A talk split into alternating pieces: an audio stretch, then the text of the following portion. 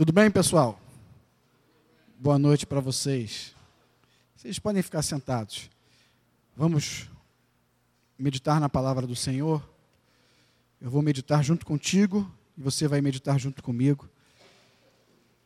Que o Senhor tenha misericórdia de nós. Que por sua graça e amor ele ilumine o nosso entendimento mais uma vez.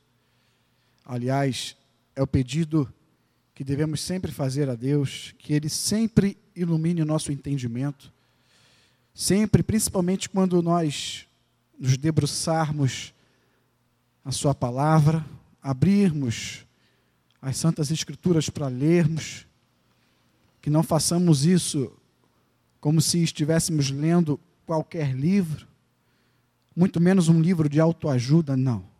Esse livro é o livro que revela a existência de um Deus criador, de um Deus salvador e de um Deus que atua de eternidade a eternidade. Que haja reverência em nós, Pai. Que o Teu Espírito Santo se manifeste, aperfeiçoando a nossa fé, multiplicando a nossa fé. Esse dom que o Senhor já nos deu e que é aperfeiçoado por Ti mesmo em nossas vidas. Que se manifeste aqui o Teu Espírito Santo, Pai, o Teu poder e não a manifestação de uma aptidão humana, de alguém que sabe convencer os outros de alguma coisa, não. Até porque eu não sei.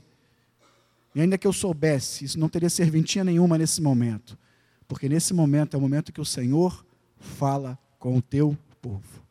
Faz isso nessa noite mais uma vez, Pai, é o que eu te peço. E te agradeço. E que todos que assim querem digam amém.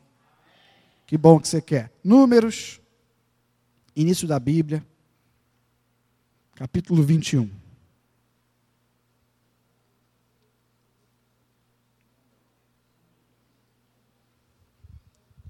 Números, capítulo 21, versículo 4. O título, pelo menos na minha Bíblia, é a serpente de bronze. Números, capítulo 21, versículo 4. Vocês encontraram? Então vamos lá. Então, versículo 4. Partiram do Monte Or pelo caminho do Mar Vermelho, a rodear a terra de Edom.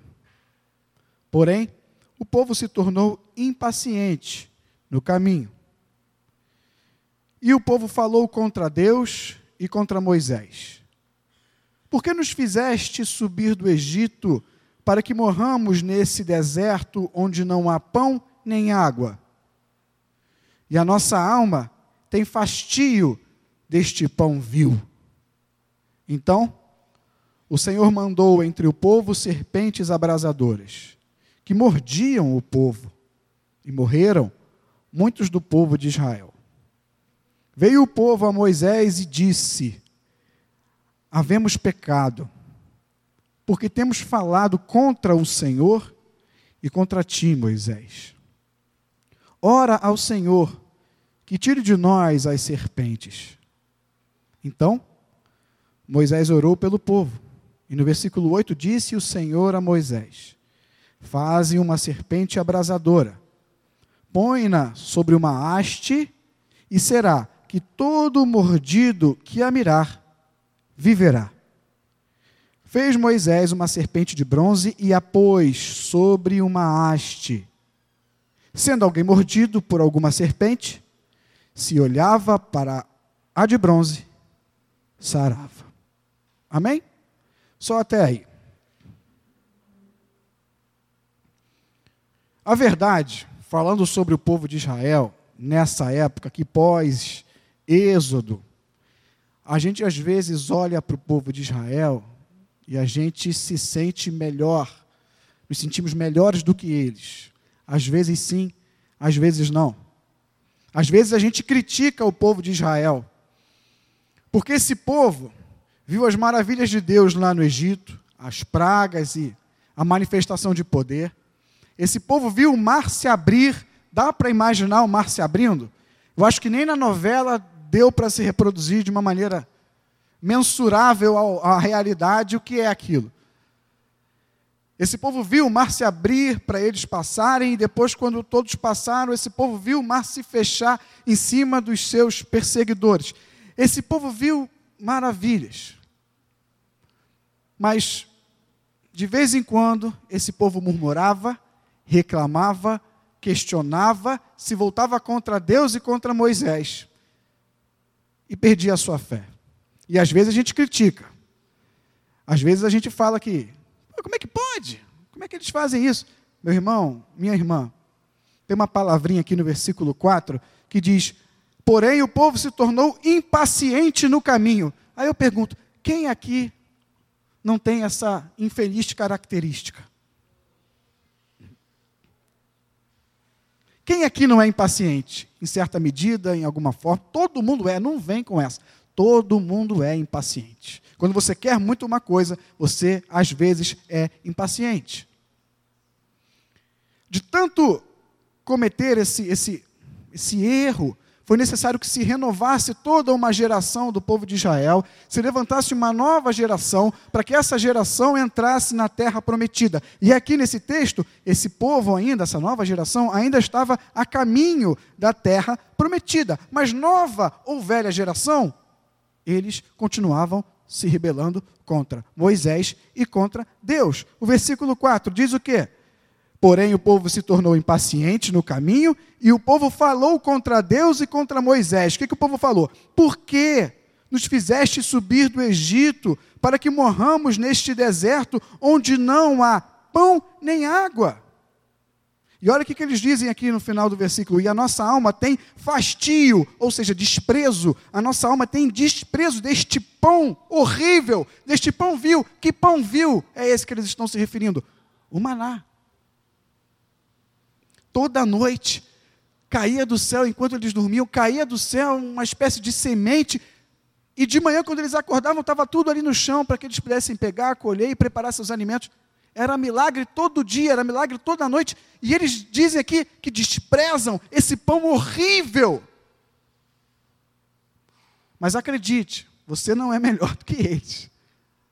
Acredite, o povo reclamava porque lhe faltava alimento, porque lhe faltava bebida farta.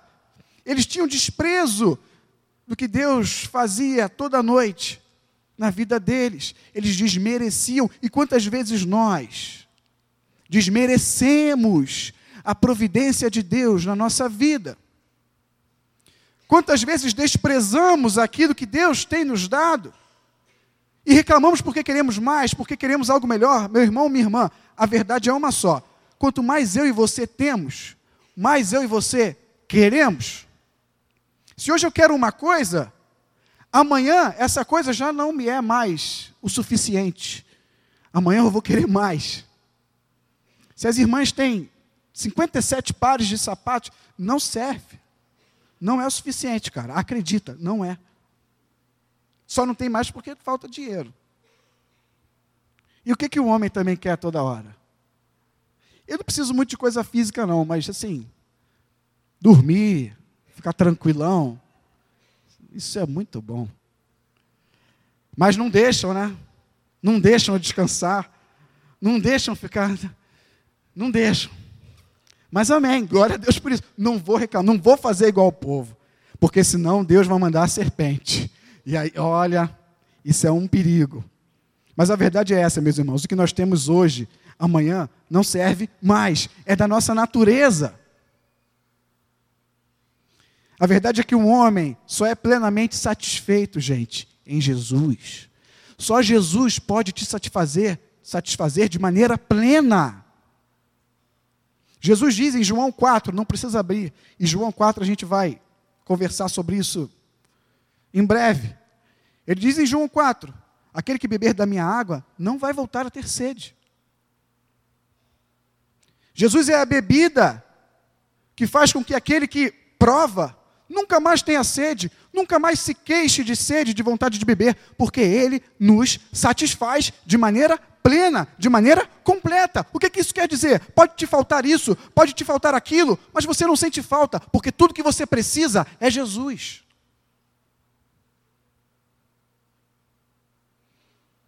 E aí no versículo 6, diante da rebeldia do povo, o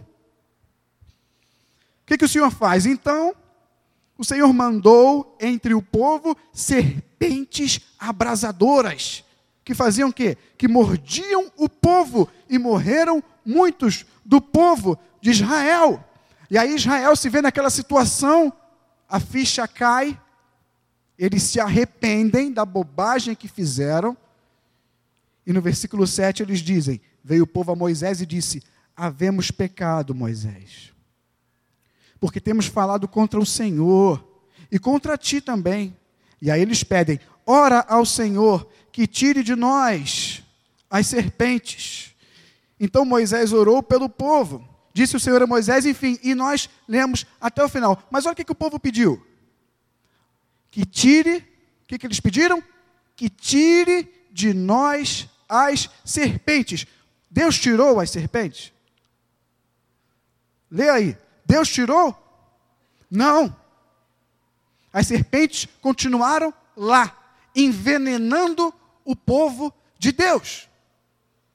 Eles não se livraram das serpentes, mas eles receberam uma espécie de antídoto contra o veneno mortal daquelas sementes. Moisés obedeceu a ordem de Deus, fez um de bronze uma serpente abrasadora, colocou sobre uma haste, ou seja, pendurou, elevou, levantou essa serpente, e todo aquele que era picado, todo aquele que era alvo desse veneno mortal, bastava olhar para aquela serpente que ficava curado, que ficava sarado. A salvação para aquele povo era essa serpente de bronze que Deus mandou Moisés fazer. Deus ainda não tinha acabado com o mal. O mal estava ali no meio do povo. A serpente ou as serpentes continuavam ali, só e mordendo, e picando, e envenenando. Mas a partir daquela oração de Moisés havia um antídoto, havia uma cura para esse veneno. A maldade ainda estava lá, o pecado ainda estava lá, a maldade ainda está aqui, o pecado ainda está aqui. Deus não acabou com a maldade até os dias de hoje. E por causa dessa maldade, eu e você continuamos pecando. Infelizmente. São pecados habituais. Não vivemos na prática do pecado. Não somos conhecidos como pecadores. Essa é a diferença. Pecados habituais, mas pecamos. E o antídoto para esse veneno mortal do pecado? O Senhor também já providenciou. Vamos falar sobre ele? Vamos lá para João. Evangelho de João, capítulo 3. As serpentes estavam lá, picando o povo que tinha pecado, que tinha sido mal. E o povo pediu: Senhor, tira essas serpentes de nós. Mas as serpentes não foram retiradas, mas foi erguido um Salvador, foi erguido algo que os curava, algo que os sarava. E João, capítulo 3, versículo 1, nos mostra a visita de Nicodemos a Jesus. E logo no versículo 1, o texto nos diz quem era Nicodemos. Vocês acharam? João 3, 1. Havia entre quem? Entre os fariseus um homem chamado Nicodemos. Então, Nicodemos era gentio. Não. Nicodemos era um fariseu.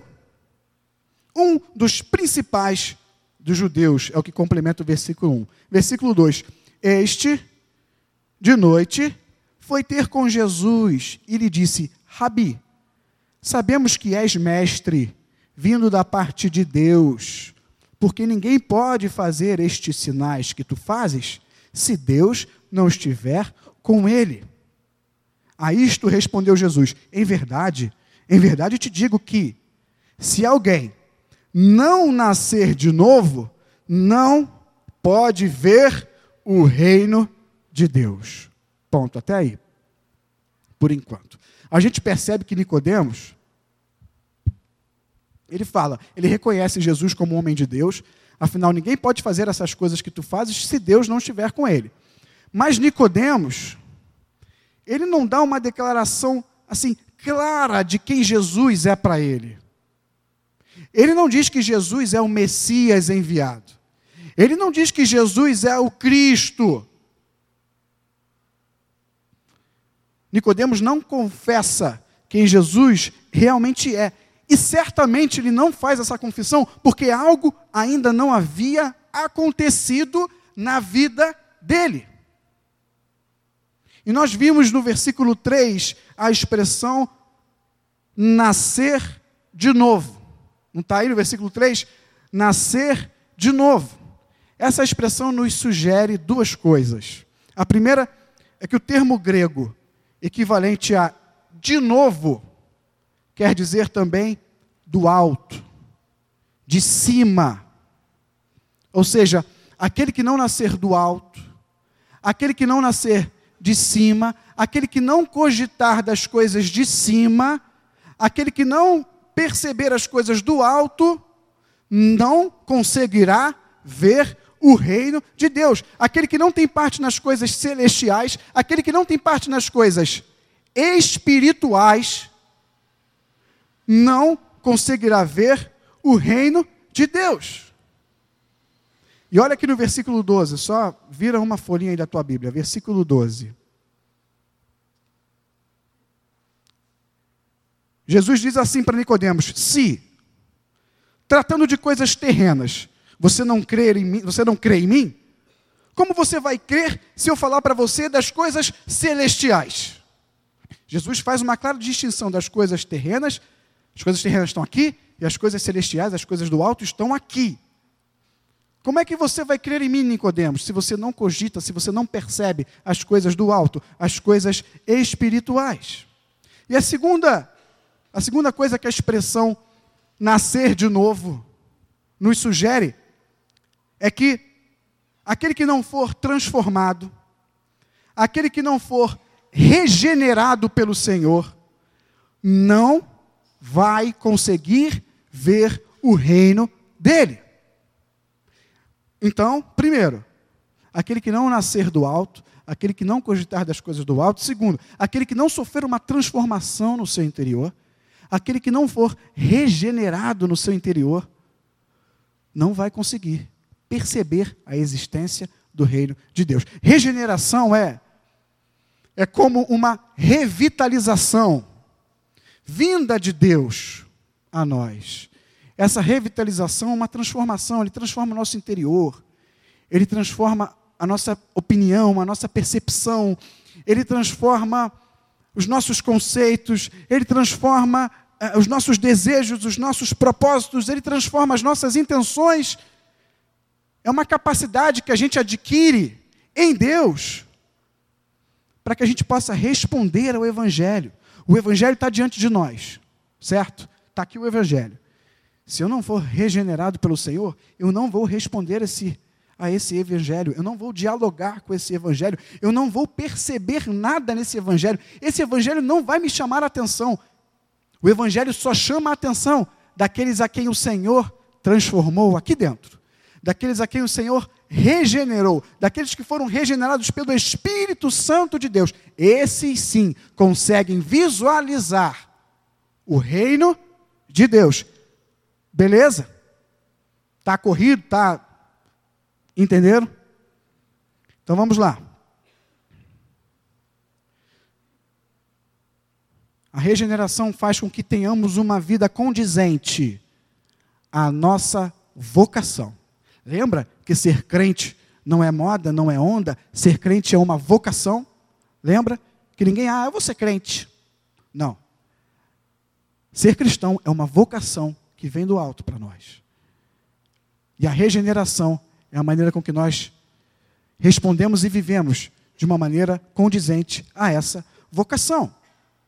Mas os judeus, os fariseus, eles exigiam uma transformação exterior, uma transformação moral, transformação social, de costumes, de hábitos. Eles reconheciam os seguidores de Deus pelo que eles viam externamente, pelo que os olhos deles podiam julgar, enfim.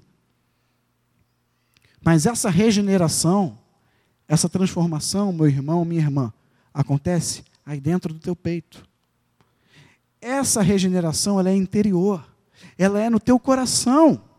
E aos poucos, gradativamente, a árvore nova que você se tornou vai produzindo os frutos adequados.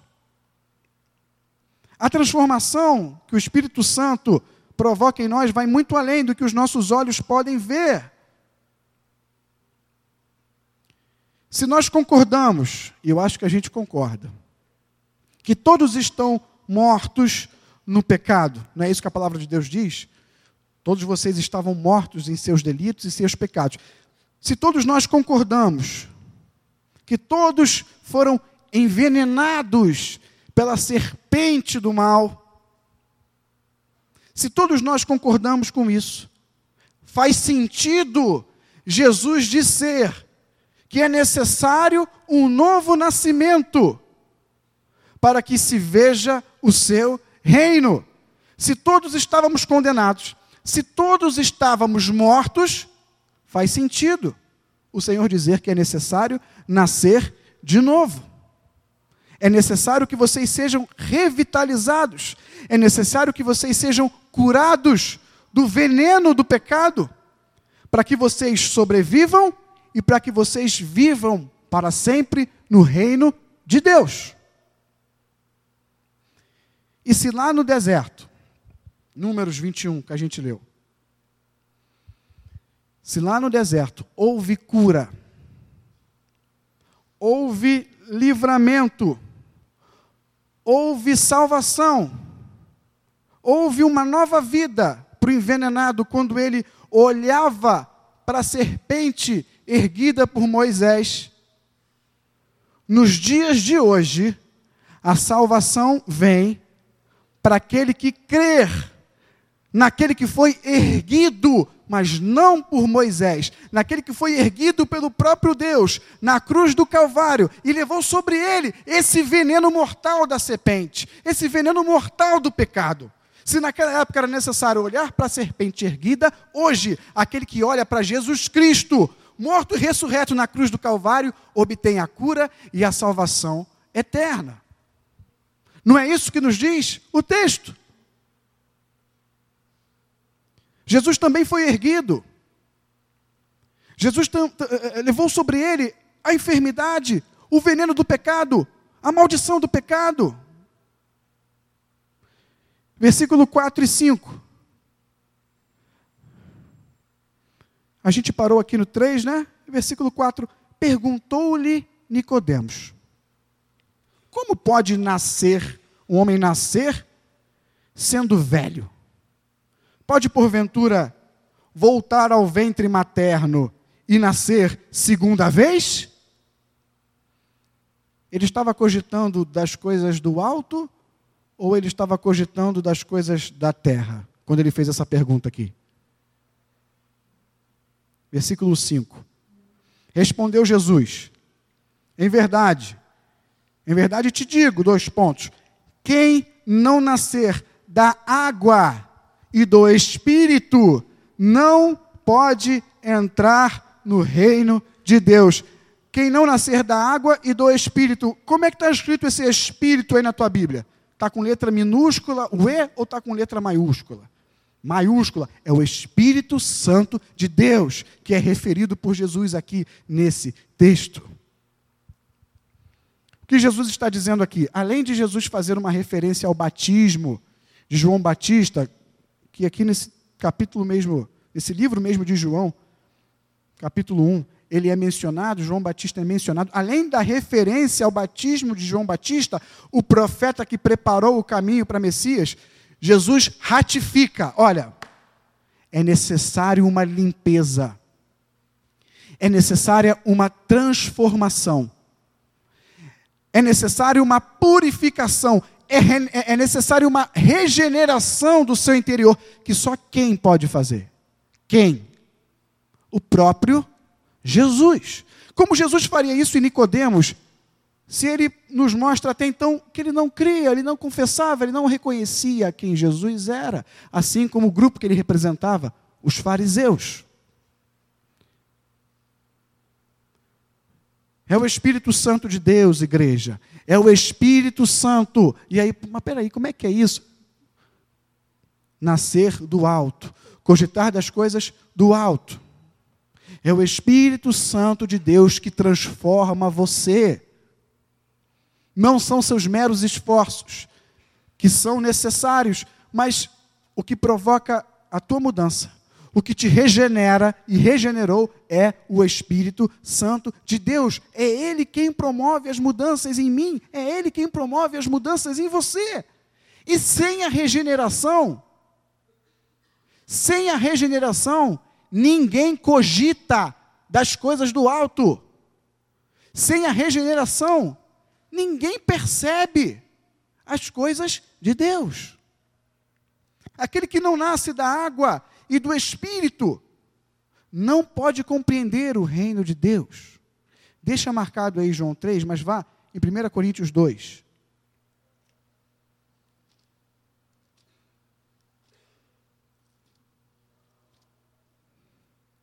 1 Coríntios, capítulo 2.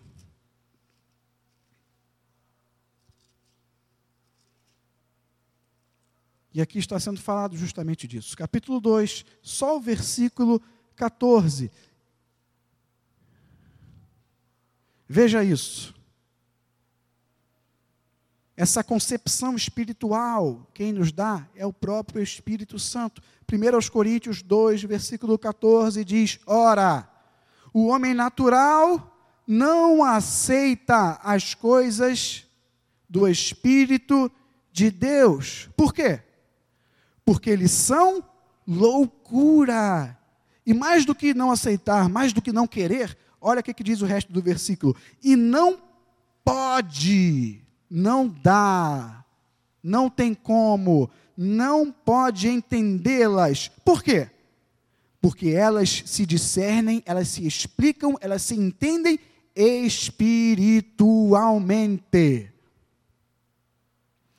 A água é transformação do Espírito Santo na vida do Filho de Deus. E uma vez essa transformação feita, passamos a conceber, passamos a cogitar as coisas que vêm do alto. É o Espírito que nos dá essa concepção espiritual. Senão, a gente vai vir aqui e vai ouvir as pregações e vai achar uma baboseira. A gente vai rir. A gente vai fazer piada do pastor. E eu tenho uma imagem na minha cabeça que não me sai, não me sai da cabeça. Desculpa a redundância, né? A imagem na minha cabeça não vai sair da cabeça. Mas quem me conhece aqui há muito tempo sabe que eu era eu, na hora do louvor eu me empolgava, né? Pulava e, e assim, às vezes eu acabava chamando muita atenção, mas era sem querer. Mas eu lembro uma vez aqui, não tinha nada disso, era aqui no chão, e a gente cantando uma música animada, e lá empolgadão e tal. Aí eu lembro de dois jovens, dois garotos que entraram aqui de bermuda, de boné, e não tem nada demais, eu acho que não tem nada demais entrar aqui assim. Mas se dá para a gente vir bonitinho, vem bonitinho, né? Mas enfim, eles entraram aqui, eram visitantes, e nunca mais os vi. Eu lembro que eu estava aqui cantando, dançando, empolgado, e eles entraram, sentaram ali atrás e começaram a cantar. Não cantar, né, porque eles não sabiam. Aí eu percebi que eles olhavam para mim e riram de mim. E riram. Porque eles deviam estar achando engraçado, deviam estar me achando bobo, porque eu estava lá empolgadão. Mas, por mais que eu me excedesse, vocês sabiam, os que estavam aqui sabiam que aquilo era espiritual. Que eu estava ali cantando porque eu amo a Deus, porque eu amo, eu amo louvar a Deus, enfim. Mas para quem vem lá de fora, e vai rir, vai fazer chacota. Agora, quem é que faz você perceber esse tipo de coisa? É a tua perspicácia? Não. É porque você cogita das coisas do alto é porque você nasceu de novo, é porque você nasceu do alto, é porque você nasceu da água e do espírito, e hoje você tem essa concepção espiritual das coisas. Isso é obra de Deus, isso não vem de nós. E, e, e isso também é aperfeiçoado com o tempo, porque nós nos arrependemos, o Espírito de Deus nos regenera e nós vamos progredindo na nossa fé, aprendendo a respeito do Evangelho. E a partir do momento que somos novas criaturas, nós vamos produzindo frutos diferentes, produzíamos frutos maus, e agora, uma vez regenerados e transformados, passamos a produzir frutos bons. De vez em quando sai um podre assim, mas aí a gente joga no lixo e continua a produção. E, e, e, e gradativamente nós vamos sendo aperfeiçoados, vamos aprendendo, vamos crescendo. Mas sem nascer de novo, sem nascer da água e do Espírito, ninguém pode compreender essas coisas. Ninguém pode ver, ninguém pode entrar, ninguém tem parte no reino de Deus. Versículo 6, volta lá para João 3. Nós paramos no 5. Agora vamos ler o versículo 6. O que é nascido da carne, o que, é que Jesus diz? É carne. E o que é nascido do espírito é espírito. O que é carne é carne, está aqui, já falamos isso. O que é espírito é espírito, está ali. Versículo 7. Não te admires, Nicodemos, de eu te dizer, importa-vos nascer de novo. Jesus diz, Nicodemos, você precisa nascer de novo. E aí é, eu acredito que Nicodemos de novo se pergunta: mas como? Mas, mas eu vou entrar na barriga da minha mãe de novo? Como? Mas hoje, graças a Deus, eu e você sabemos o que isso quer dizer. Isso é obra de Deus em nós. É o próprio Deus Criador revelando para nós seus mistérios. Isso é motivo de honra para nós, é motivo de alegria. E no versículo 8, Jesus diz assim: O vento sopra aonde quer. Ouves a sua voz, mas não sabes de onde vem, nem para onde vai. Assim é todo o que é nascido no Espírito. Aqui Jesus diz: o vento sopra de onde quer, para onde quer, e a gente ouve, às vezes, o vento, a gente ouve o som do vento, mas a gente não sabe de onde o vento vem, a gente não sabe para onde o vento vai. E assim é todo aquele que é nascido do Espírito. Aquele que é nascido do Espírito é regenerado pelo Espírito, é salvo em Cristo, que por sua vez, como vento, opera em quem ele quer do jeito que Ele quer, quando Ele quer, da maneira que Ele quer. E ponto.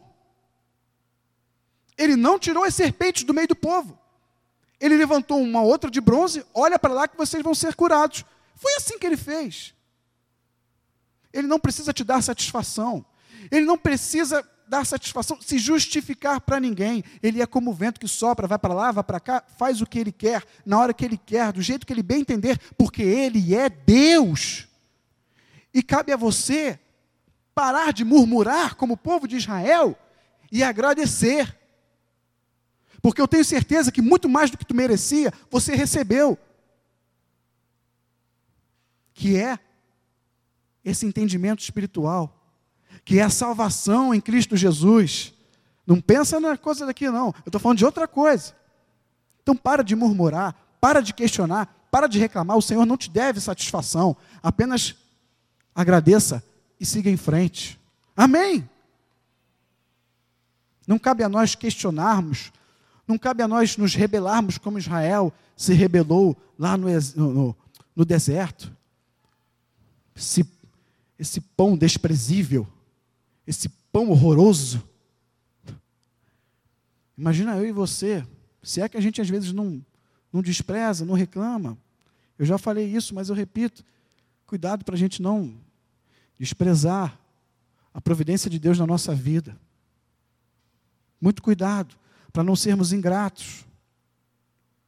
Nos cabe apenas, meus irmãos, olhar para a serpente, que in, indicava, que apontava para o nosso Salvador, que é Jesus Cristo. Basta apenas mantermos a nossa cabeça erguida, olhando para aquele lugar de onde vem a nossa salvação e dizer: Obrigado, Senhor. Obrigado, Pai. Muito obrigado. Porque tão grande salvação veio até mim. Continuando o versículo 9. Então, lhe perguntou Nicodemos: Jesus, como pode suceder isto? Aqui, Nicodemos ainda está. Como pode? Ou seja, ele não teve ainda seus olhos abertos. Ajudou Jesus. Tu és mestre em Israel e não compreendes essas coisas? Em verdade, em verdade te digo que nós dizemos o que sabemos e testificamos o que temos visto. Contudo, não aceitais. Ele falou aqui no plural, ou seja, ele está se referindo a Nicodemos e toda a sua categoria, aos fariseus. Vocês lembram? Acho que domingo passado a gente meditou aqui. Lembra que os fariseus rejeitavam Jesus? E você que não estava aqui, talvez você não saiba, os fariseus, os doutores da lei, rejeitavam Jesus e estão esperando o Salvador até hoje. Então Jesus diz aqui para ele: Não aceitais o nosso testemunho. E aí o versículo 12, que nós já citamos, se tratando de coisas terrenas, não me credes. Como crereis se vos falar das coisas celestiais? Versículo 13. Ora, ninguém subiu ao céu, senão aquele que de lá desceu. Quem é que desceu do céu? Jesus. E ele diz, a saber, o Filho do Homem. E do modo porque Moisés, aí aqui está a razão da gente associar um texto a outro. Eu não tirei isso da minha cabeça. Eu não estou associando números 21 com João 3 porque eu quis. Olha o que, Jesus diz no versículo 14. E de modo porque Moisés levantou a serpente no deserto, assim importa que o filho do homem seja levantado, para que todo o que nele crê tenha a vida eterna. Não fui eu que fiz essa associação. Ai de mim. É por isso que nós associamos esse texto um ao outro, porque o próprio Jesus fez essa associação. Importa que o filho do homem seja levantado, levando sobre si todo o veneno do pecado, toda a condenação, toda a mortalidade do pecado, para que todo aquele que olhar para ele e crer seja salvo. Mas Nicodemos olhava para Jesus não enxergava. Como pode? E digo mais, Nicodemos devia conhecer esse texto da serpente. Que é Pentateuco. E os fariseus e os, e os judeus dominavam, tinham conhecimento do texto, das leis de Moisés. Então, possivelmente, Nicodemos sabia, conhecia esse texto, mas ele não conseguia associar. Mas agora, não mais com simples olhos carnais que veem uma estátua, algo produzido por mãos de homens, de bronze, mas com olhos espirituais, regenerados no novo nascimento da água e do espírito, que nos faz entender o que significava aquela serpente. Hoje nós podemos crer em Cristo Jesus. Não porque achamos ele bonito, legal, mas porque os nossos olhos foram abertos por graça e misericórdia, graça e misericórdia que já existia lá no Antigo Testamento. Ou vocês não veem essa essa ajuda, esse favor de Deus ao povo como um ato de misericórdia e graça? O povo fez besteira, não fez? O povo se rebelou, o povo chamou o de, o maná de Deus de porcaria, viu? Desprezou o maná de Deus. Eles fizeram por onde para serem punidos. Mas Deus, por graça e misericórdia, não acabou com aquele povo e providenciou a salvação deles. Graça já era no Antigo Testamento. Deus sempre foi gracioso. Deus sempre amou o seu povo, povo o qual você faz parte povo qual você não foi posto de lado, rejeitada. Não, o Senhor olhou para você e disse: Vem cá, eu vou abrir os teus olhos e você vai me enxergar. Diferentemente de Nicodemos. Porque ele é como o vento que sopra, faz o que ele quer, da maneira que ele quer, porque ele é rei, porque ele é poderoso e não nos deve satisfações. Por isso eu só agradeço. Obrigado, Senhor, porque és tu mesmo que me fazes crer em ti.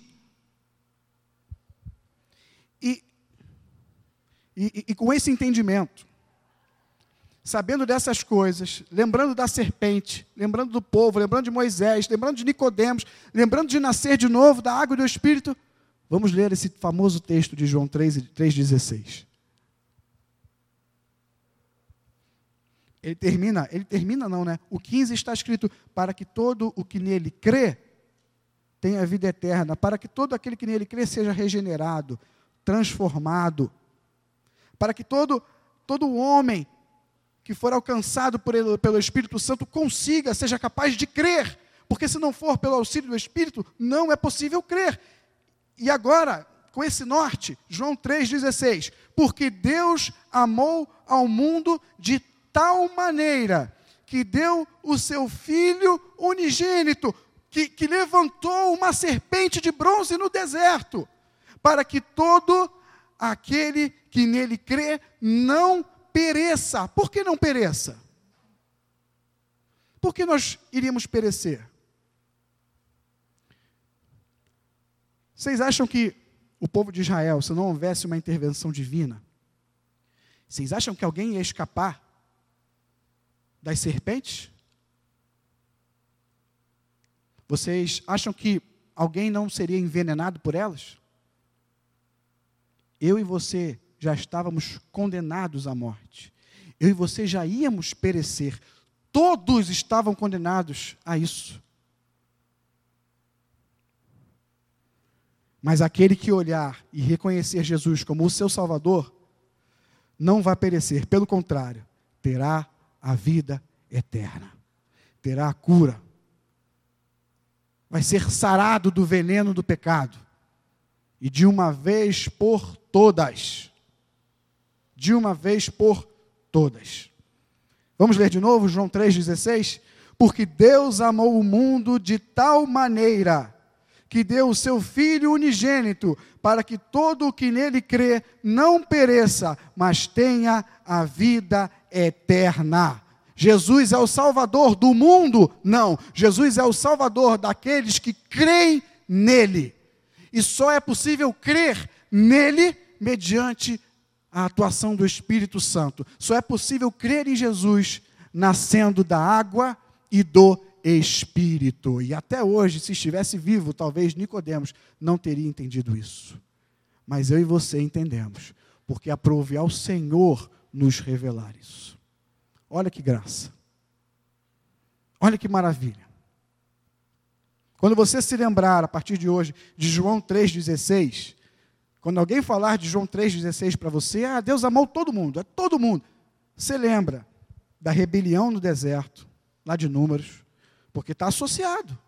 A gente lê João 3,16 separado, não, está associado.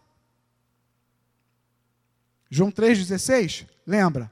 Rebelião do povo no, no deserto. Serpentes venenosas, serpente de bronze erguida numa haste, para o povo olhar e ser curado. João 3,16, nascer de novo. João 3,16, nascer da água e do Espírito. João 3,16, regeneração.